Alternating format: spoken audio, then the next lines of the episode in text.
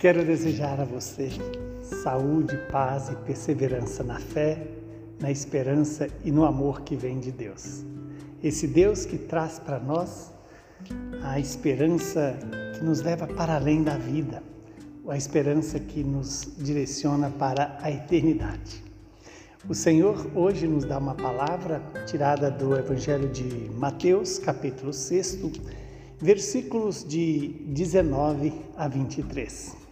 Naquele tempo disse Jesus a seus discípulos: Não junteis tesouros aqui na terra, onde a traça e a ferrugem destrói e os ladrões assaltam e roubam.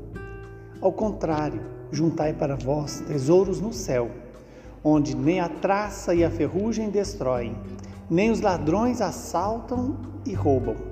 Porque onde está o teu tesouro, aí está o teu coração. O olho é a lâmpada do corpo.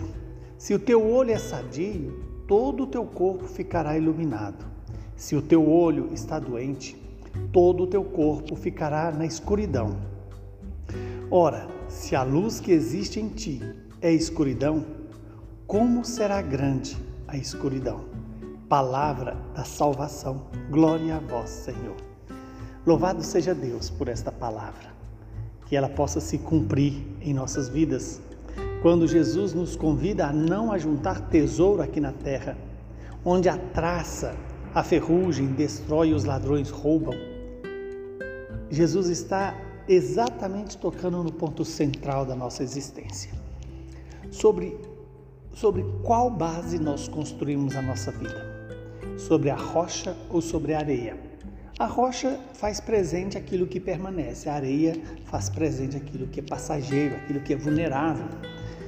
Guardar o nosso tesouro não na terra, mas no céu, é construir a nossa vida sobre a rocha, Jesus Cristo, e colocar o nosso coração no Senhor, para que onde estiver o Senhor, esteja também o nosso coração. Por quê? Porque onde estiver o meu tesouro, o meu coração, estará ali, preso. Que Deus nos dê a graça de nos prender ao Senhor da vida e não às coisas, e não aos bens, não às pessoas. Quando o Senhor nos diz, né? Juntai para vós tesouros no céu, onde nem a traça, nem a ferrugem e nem os ladrões podem destruir, roubar o seu tesouro. E dizer para nós que o nosso tesouro deve estar no céu, significa que a nossa vida deve ser guiada pelos valores do céu. Pelo amor, pela justiça, pela verdade, pela obediência, pela simplicidade, pela humildade, por aquilo que nos faz verdadeiramente imagem e semelhança de Deus. E Jesus então vai nos lembrar que onde está o meu tesouro, aí está o meu coração. Se o meu coração está nas coisas da terra, aqui meu coração ficará preso às coisas da terra. Se o meu coração está nos valores do céu, o meu coração será conduzido aos céus. O olho é a lâmpada do corpo. Daí a importância de termos a pureza no olhar, ter a simplicidade no olhar. Não deixar que os nossos olhos busquem coisas que vão nos destruir espiritualmente. Se o teu olho está doente, todo o teu corpo ficará na escuridão. E o que pode adoecer o olho? É muito mais do que é, cataratas ou qualquer outro tipo de enfermidade que atinge os olhos da carne. Aqui está olhar algo que não nos deixe preso a estas realidades terrenas.